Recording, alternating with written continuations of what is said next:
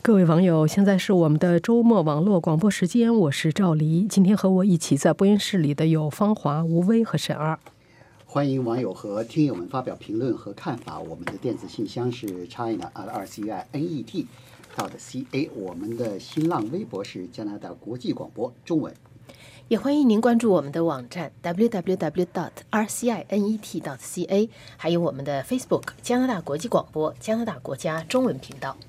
在每周五北美东部时间上午十点半，我们都会有脸书直播 Facebook Live。好，那么在下面的时间里呢，我们来谈谈这个星期咱们做的几篇报道。方华，你做了一篇报道，谈的是呢，就是说这个以福特为首的安大略省的保守党政府刚上台，马上呢就摆出姿态，呃，在几大政策上呢，要和加拿大自由党联邦政府呢，这个就可以说了分道扬镳，其中就包括这个难民政策，而且不光是安大略省。对，这个有的加拿大十个省、三个区的这些省长正在开联席会议，有的省长吧，或者是呃这个区里边的这叫什么？自治区的区长呢，他就是好像是生来就是不会那么特引人注意的人，但是呢，福特不一样，他好像生来就要引人注意的人，不但跟他的长相有有关系，还有呢，就是说他这个这个说话，他的政策一出口就让人不得不注意，就有点跟那个美国那个总统特朗普一样，他这个这一次新上台了以后呢。立刻摆出一副跟这个联邦自由党政府叫板的这个姿态，两大问题，一个是碳排放税，还有一个就是所谓的这个呃难民申请者，呃，联邦呢叫叫是非常规难民申请者。特这个福特一上台就把他叫做是非法越境者，干脆利落，非法越境者，反正就是这个这个词就是很负面。那联邦政府使用的词呢，就是比较中性，或者是还带一点这个正面的意思。所以两个人一开始，两个政府，省政府、联邦政府就摆开架势，要在这两个问题上呢，就是所谓就是嗯较真儿了，较真儿，或者是单挑，或者是呃一直要把这个打到最高法院，官司打到最高法院去。但是福特的这个立场呢，也代表了一些其他省份的立场。其他省份可能是或者是不不敢，或者是不想把问题闹搞得搞得那么僵。但是福特就不利，上了以后，那就是针锋相对的，就把自己的立场摆出来了。你联邦政府，你要是非得跟我对着干，那咱们就是上最高法院打官司，或者是咱们不行的话，明年大选大选见了。现在呢？碳排放税方面，比如说是呃加拿大一个小的省份不列颠呃不是呃爱德华王子岛省，这个省换了新政府以后也表示，你碳排放税在我这个岛上是行不通，我也是不能够接受这个联邦政府非得强加给我们的碳排放税的这个做法。呃，原来这个安大略省呢，跟魁北克省一道，跟不列颠哥伦比亚省、魁魁北克省属于是加拿大三个省份里边是十个省份里边三个最积极的碳排放、削减碳放、碳排放的。政府一换，政策也变了。福特上来以后呢，就是说这个不算数，咱们这个这个以前那个政策给纳税人造成了太大的负担，我这上台就要给纳税人好处，所以这个政策咱们给它取消。哎，那么现在呢？另外一个问题就是移民问题，这个非法移民问题，大量从美国涌入加拿大的这个所谓的非法越境者，或者叫是呃非常规难民申请者呢，确实给加拿大的这个几个省份的这个社会的带来了很大的负担。一个是省政府要平白无故支出很多的呃社会福利金来把这些人呢，他的在解决这些人的生活费用问题。另外呢，这些人来了以后，你得给他找地方住啊，对吧？你找地方住。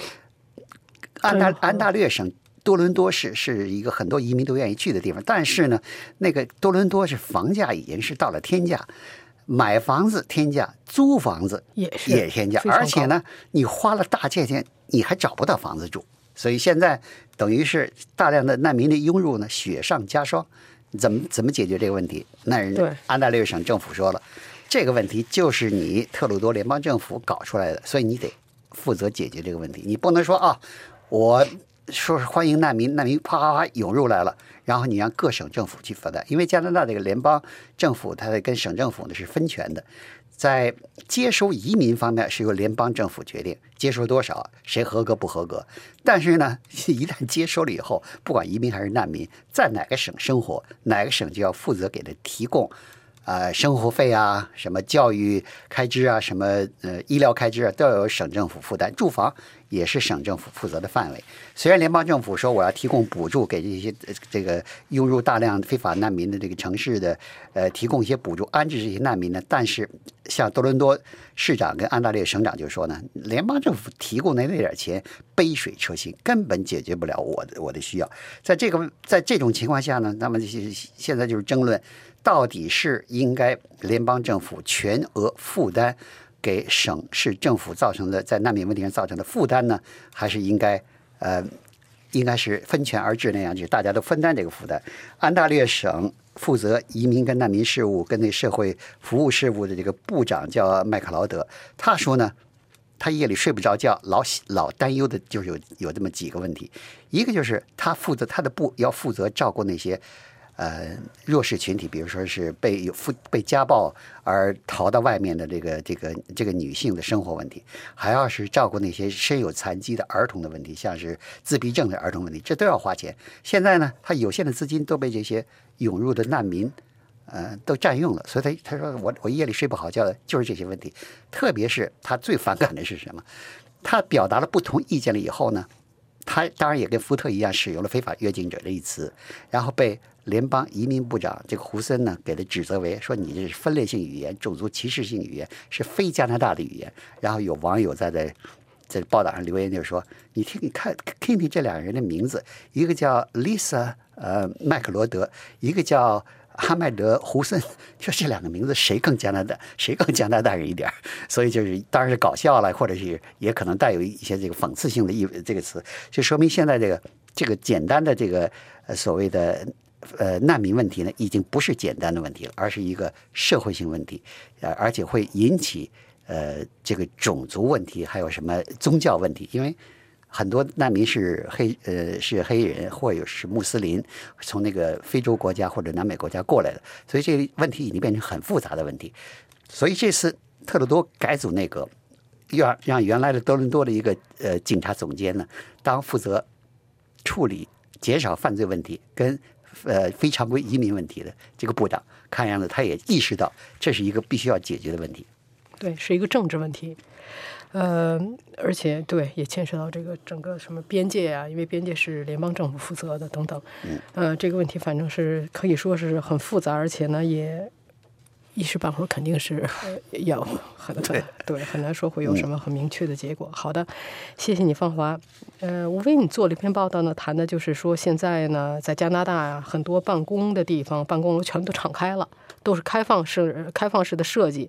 那么。这个趋势实际上是好几年前开始的。开始的时候就说这样呢，大家可以增加沟通啊，呃，容易提高效率等等。但是实际上现在呢，有专家进行了不停的这个调查和研究，发现。其实弊病也挺多的，弊病也挺多的。那么最近这个就是加拿大呃加拿大广播公司的采访到的一个呢，是一个呃是一个商学院的呃就就是研究管理管理的这样的一个教授，他赫斯特他在他花了三年的时间研究，就是说在呃这个一个政英国的一个政府部门一千一百多员工蛮多的，他们在从。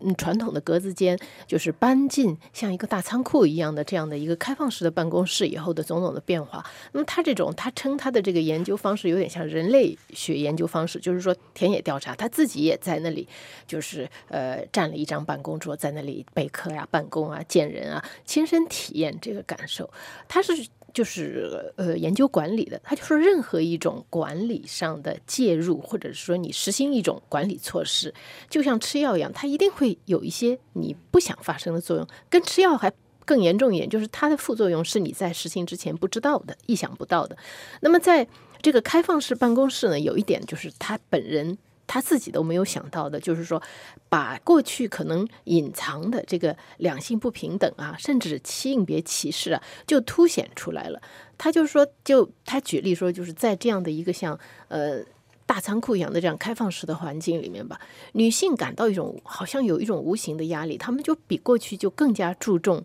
穿着呀、化妆呀，花了更多的时间，就花更多的时间和更多的钱在衣着上。不光是说要打扮得更漂亮，而且要穿的要更符合符合自己的角色。比方说是秘书穿的什么样子，你如果是做处长穿的什么样子。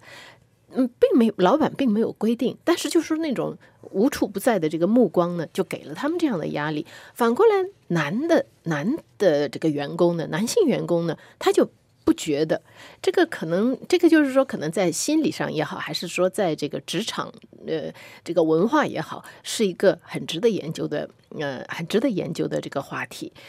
嗯、但是呢，就是它是作为商业管理的研究，但是从这个。呃，设计师、建筑设计师来说呢，也嗯，CBC 也采访了一个是一个就是建筑设计师，在这方面呢，他就觉得呢，这些问题不是开放式办公室带来的，就是比方说两性差别啊，呃，性别歧视，而是本身隐藏在这个就是这个公司本身有的问题，只不过现在呢就把它给放大了，把它给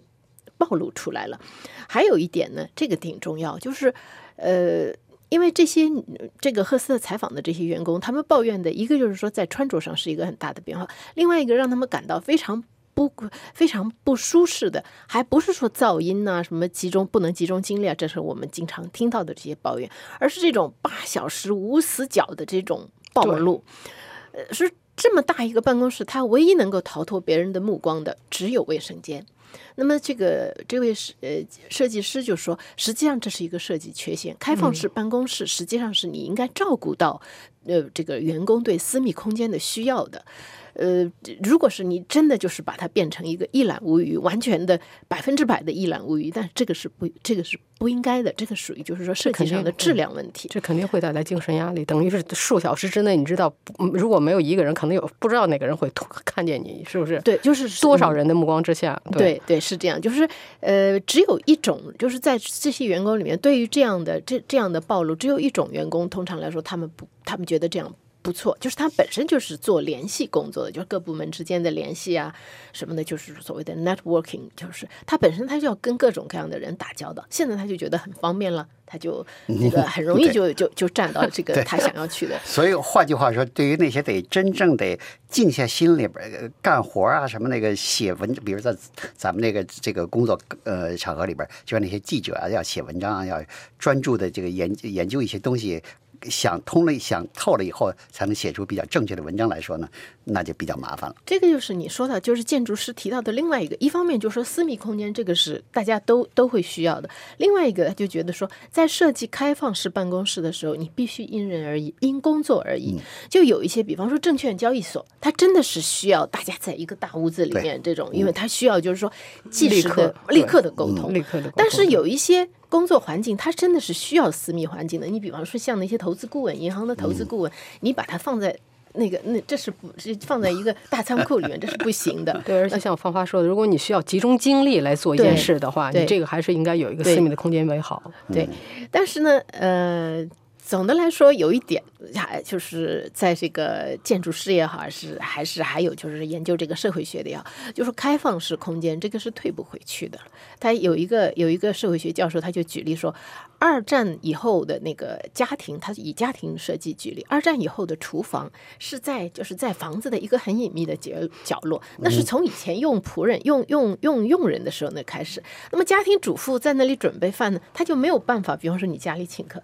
他就没有办法参与到这个社交里面来，他就得在后面忙着准备饭啊什么的。慢慢的，现在就变成，就是说那个厨房变成是开放式的，这样呢，你就可以大家大家都站在那，就厨房变成了中心。嗯我就最不喜欢这样。但是这样又带来另外一个问题，就是你吃完那些脏盘子啊，还有就是你你还或者你做菜的时候，比如说切切切乱七八糟，然后你旁边朋友你请的人，比如在那儿看着你，对，就是厨房里头你有一些不想让客人看到的东西怎么办？所以他现在就是实际上再往又往后退一点，就是有的他的现在的这个房屋设计呢，有些就是他有一个中间的厨房是。有社交功能的，但也有一个半是储藏室、半是厨房的一个地方，可以让你放那些对，至少你在这个烹调过程当中，你在切肉切菜，有时候你不希望你请的那个客人在旁边 跟你一边刷，能看你在那儿做什么，你说是不是？对。所以你希望你做完了以后，人家看哟，这菜挺好看的，你在那儿切乱，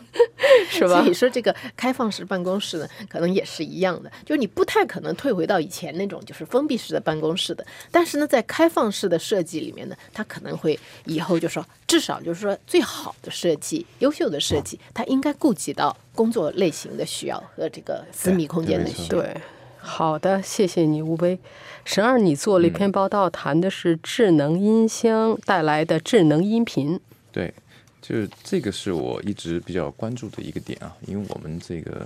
呃 RCI 以前是或者现在一直有音频嘛，也是以广播为这个我们比较传统的一个、呃媒介。那个这一次的这个文章呢，我是基于这个美国公共广播的二零一八年的呃智能音频的一个报告。那美国公共广播呢，它和这个呃爱迪生这个叫什么来着？呃，就是 research，就是他做这个调市场调查的公司呢，它是每年从二零一七年开始，它每年推出这么一个智能音频的这个报告。那为什么说智能音频的这个报告，呃，从美国公广播这个对我们是很有参考性的？因为实际上到现在为止，真正可以说是智能音箱在呃某一个国家的大规模的被这个用户所使用的，还只有美国。因为呃很多原因吧，那个当然它最主要的两个品牌，一个是亚马逊，它最早做这个智能音箱的，那现在谷歌呢也赶上来。那么像这个智能音箱，就是美国的这个调查报告呢，能给我们带来很多这个智能音箱发展的一些指示性的这些指标吧。那其中是最重要的一点，就是说它发展速度是很快的。那美国现在有四千三百万台，这个在美国的人口这个数量之下是很大的一个数量。然后这个这个智能音箱深入到这个生活的方方面面。那么对于我们作为这广播媒体来说呢，我们可能会更加关注的是它对这个媒体的这个影响。那个智能音箱它带来了一个很重要一点，就是人们在音频消费的这个时间，就是说。比以前要长很多，因为曾经是这个音频的消费的时间受到这个电脑也好，受到电视的影影响也好，它的下降的很快。那么智能音箱呢，就是说能够把这个人们重新带回到这个音频或听音频的这么一个呃空间里。然后它关键的好处呢是两点，第一点就是它很方便，它跟以前的音频的收听是很类似。但它不需要是很多的控制，你用语音能进行控制。那另外来说，它完成的是超越这个音频本身的这个内容本身的这么一个功能，它可以跟音频进行互动啊，能够做完成其他的一些事情。那么同时呢，就是说这也是人的一个回归了。人就是在媒体就是这样，就是在某一个媒体大家的人都去了，然后用的多了以后，那他他就会发现他有很多的这个不足之处，然后又重新回归到。以前的媒介或者媒体吧，那么这个音频呢，现在是一个有一个回归的浪潮，因为人们在这个呃在在屏幕上的时间已经待的太多了。那我这个文章呢，我还讲到就是说，呃，这是发展的一个潮流。那么作为我们这些传统的这个广播的这个机构，该怎么去做呢？其实我们的做法其实是很简单的。第一呢，就是做好你的这个播客 （podcast），因为播客的最基本来说，它还是目前音频最啊、流行的这么一个模式。那么对于智能音箱来说，这个播客呢是它最容易采纳的一种方式。然后做好这个播客，自然就是说用户呢就会得到增长。然后这个播客应该做什么呢？应该做新闻，因为现在就是说新闻类的是所有这个从这报告来看，新闻类的是所有的这个内容里。这个智能音箱里最受欢迎的，因为每天早上嘛，大家都会哦说 news 或者新闻，那智能音箱就可以给你发这个今天的一天的新闻。那么除此之外呢，就是说智能音箱它是一个新鲜事物，我们需要就不停的去了解智能音箱发展的一个趋势。那起码它音频就不可能单纯的归于就是说被动的这个线性的这个收听，你需要有一个非线性的跟这个音频进行一个互动，实际上是可以做到的。这也不是什么难题了，现在。然后更加重要的是呢，就是说智能音箱带来的对于广播或音频这么一个内容，它会带来一些很新鲜的东西，包括就是说你的甚至一些风格性的东西，包括主持的风格，甚至音音质的风格吧，或者说你这个对话的风格，或者各种各样都会产生一系列的变化。那是不是节目的组织也要发生变化？这是很多可以进一步思考的这个问题。嗯，好的，谢谢你，沈好，二谢。谢赵丽。呃，方华你还做了一篇报道，跟难民也是有关系的，就谈的是现在这个在加拿大，你要是等到这个难民的申请的这个听讯啊，时间是越来越长。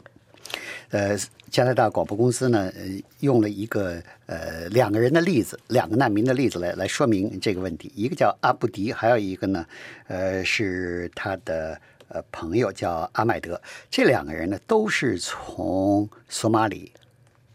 呃，就是先越境越境进入美国，从墨西哥进去到从美国，从墨西哥进去，立刻就就就被美国的呃关了。美国的边境当局给扔进那个呃那个拘留所，嗯关了两个月以后给放出来以后呢，两个人不停马不停蹄，立刻跑到加拿大，向向北走，嗯在二零一七年的加拿大国庆节长周末，两个人跨过了马尼托巴省的边界，进入加拿大，立刻申请难民。申请难民以后很有意思，两个人说呢，跟在美国的相比呢，立刻感觉到不同。在美国呢，你是非法越境，刚从那个栅栏上面跳下来，立刻抓起来扔进那个拘留所。这边你非非法越境以后，那个嗯首先那个笑脸相迎。笑脸相迎，给你带到那个呃正常规的边境检查站注册，嗯，把自己名字写下来，然后说申请难民，行，然后就给你，你就可以，呃，或者是被暂时安置在一个地方，然后过几过几天你就可以进自去自己选择的加拿大城市生活。他们两个就属于这种，他们两个在一个边境的小城市，只有五百人的小小镇里边待了住了几天，说小镇的居民啊，那简直太热情了，太好了。请他们去参加社区活动、体育活动啊，反正就是啊，那小镇居民就跟他们说：“说我不管你来自哪里，不管你信仰如何，不管你肤色如何，我我就把你当做人对待。”他们从美国那一对比，跟着加拿大一对比，感觉啊，这不一样。而且这这里边的阿布迪呢，他申请了一年，七月二零一七年七月越境进了以后呢，在二零一八年七月中旬，他就得到消息，他已经他的这个难民申请被接受了。嗯，当时呢，他正在阿尔伯塔省打工，就是呃，他的朋友呢，他的那个阿麦德呢。还没有得到批准，不但没有得到批准，连听训的机会还没有得到。所以，所以阿麦德说呢，他太幸运了。幸运在两个地方，他们俩一块儿来，他朋友没有得到听训，他已经得到批准了。第二呢，加拿大的这个平均的难民审批时间现在是二十个月，他一年十二个月他就得到了，所以他是非常的幸运。为什么等待时间越越来越长呢？加拿大广播公司的报道里面说了几个数字，比如说呢，在两年前非就是非正常渠道的难民申请者，加上这个正常渠道难民申请者的这个等待的人呢，一共有一万三千个。二零一七年一年以后，这个数字加倍到两万六千个。到二零一八年六月份，这个数字再次加倍到五万六千个。这么多人等，那等待时间自然长了。为什么等待时间长呢？这个难民，这个呃移民温尼伯的移民律师。呃，指出呢，说是他负责这两个人，就是阿麦德跟那个呃阿布迪两个人的那个难民申请的案子。他说呢，这么多人进来了申请难民，你联邦政府不增加资源，那可不就是可不就是积压吗？这个积压呢，有很很带来很多连带的问题。为什么？第一，这些人自己积压的等待时间也不是好日子过，他天天提心吊胆的。第二呢，他在等待的期间呢，如果他自己找工作了，那可以；如果你自己没找工作，政府要继续给他提供呃生活费，那么才继续养着他。所以这个对难民申请来说来说呢，不是好消息；对加拿大的这个政府、社会、纳税人来说，也不是好消息。但是呢，现在的是情况是，非法越境的人越来越多，申请难民的人越来越多，但是资源不够，出现这个问题。出现这个问题。嗯，好的，谢谢你，方华。呃，吴威，你做了篇报道呢，谈的是就是今年九月份，呃，新学年一开始，魁北克省的这个中小学的必修课啊，里面将增加一个性教育课，而且这其中包括到包括学前班，这跟安省正好是反着啊，安省是把这个新版的性教育课给给取消了，又按照一九九八年的这个老式的教育课。而魁北克省呢，反而更那什么了。是是，这是因为实际上就是呃，魁北克省今年从新学年开始实行呃性教育必修课，这个是从去年年底就定下来的。现在之所以又开始就是又引起注意，实际上跟安省是联系在一起的，就是因为安大略省决定说呃。废除新版的性教育课，改成一九九八年的老版。所以呢，这个实际上就是在很多的媒体的介绍和评论当中呢，都有有有实际上是有一个比较在里面的。这一次呢是呃魁北克省的这个教师工会的主席，他接受呃海德加拿大的采访的时候就提到这个，不是介介绍这个加拿大广播公司采访的时候，他就呃介绍了这个呃魁北克省的性教育课的内容。另外呢，还有就是比较，如果是说从区别来说，可能老版的以前的这个性教育课呢，更像是我们以前就是在国内的中学、初中上的那种生理卫生课，重点在卫生。现在的新版的教育课呢，一般来说，呃，当然它有社会观念上的这些这些教育，比方说呃性别平等啦，比方说这个同性恋啦之类的这样的内容。但是更重要的呢，更大的区别是，它现在非常着重在保护。就是他不光是说生理卫生，他讲的是就是怎么样，他想象就是好像这个孩子他他在会在各种不同的关系里面遇到不同的人，他跟不他跟人结成不同的关系，比方说他在网上会遇到一些什么人，他在这个生活在校园里面会遇到什么样的情况，在遇到这种种情况一样，他。给他提供什么样的知识，或者是说武器，用什么样的武器把他武装起来，可以保护他。比方说，小孩这个魁北克省的这个这个生理卫生课，五岁的小孩子这还是学前班，他就开始给他告诉他什么样的部位的准确的它的正式的名称是什么。那么教育学的专家就说，这个孩子实际上他的表达能力。不够明确，就是他要想告诉你什么事情的时候，他的表达能力有限的。你那么，但是你如果告诉他什么什么部位准确的名称是什么，这个就有助于让他更清晰的告诉你。发生了什么事情？然后到了一年级，实际上在进了一年级以后，在一年级就开始讲性侵，但是一年级和学前班都是很简单的介绍，就是点到为止那样的。你想，小学的这个性教育课说起来好像有那么多那么，实际上小学的性教育课一年才五个学时，五个小时，一个学年才五个小时。嗯，那么。就从一年级就开始就涉及到性侵，那么在呃法定年龄，就是在同意发生性关系的法定年龄是十六岁，在这个之前十二三岁的时候就开始讲同意的这个概念。总的来说，就是说。就是让这个孩，就想象这个孩子他会在生活中面对各种各样的不同的这个陷阱也好，或者各种花招也好，就教给他们怎么样辨别这些花招，怎么保护怎么样保护自己。不过安大略省那个性教育课引起争议，对好多华人来说呢，主要它是引引入了太多的什么同性恋呐，什么这这些的，等于是有有一种说法，就是等于他是在在教这些这个儿童呢，呃。怎么去做同性恋的性行为？嗯，就是华人家长和穆斯林家长，很多家长就是持这方面的、持这样的观点。那么现在呢？呃，说到家长，现在就。你知道魁北克省，我们以前也有过报道，就是这个家长啊，他有的家长说啊，我出于宗教原因不能上音乐课，好像音乐课也是必修课啊，或者是说游泳课不能有男的在场，就这一类的，就是去提抗议。那么你可以想见，九月份实行这个新教育课，一定会有这样的纠纷出现。那么这到时候怎么样解决？这个是一个新问题。所以不，但是也是得看他具体他这个课程到底里面的这个设置内容是什么。如果他是真是就确实是像这样介呃。报道介绍这样，就是说是教这个孩子非常正确的来表达自己，保护保护自己，这是非这也是非常重要的。确实是这样，因为孩我们都知道，孩子年纪早时候对很难判断一件事情。对对对对。还有就是说，新版的它有一个就是呃，就是这个教师工会主席他说，就比方说色情短信，他说色情短信是在过去十五年里才流行起来的。嗯，对。那你在这种情况，你要是那个性教育课如果太老呢，他就不没有这些，他就没有这些，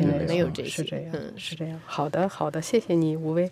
那么刚才就是咱们这个星期的几篇报道，今天的节目就到这里，我是赵黎，谢谢您的收听，希望听到您的看法和建议，祝您周末愉快，我们下次节目见。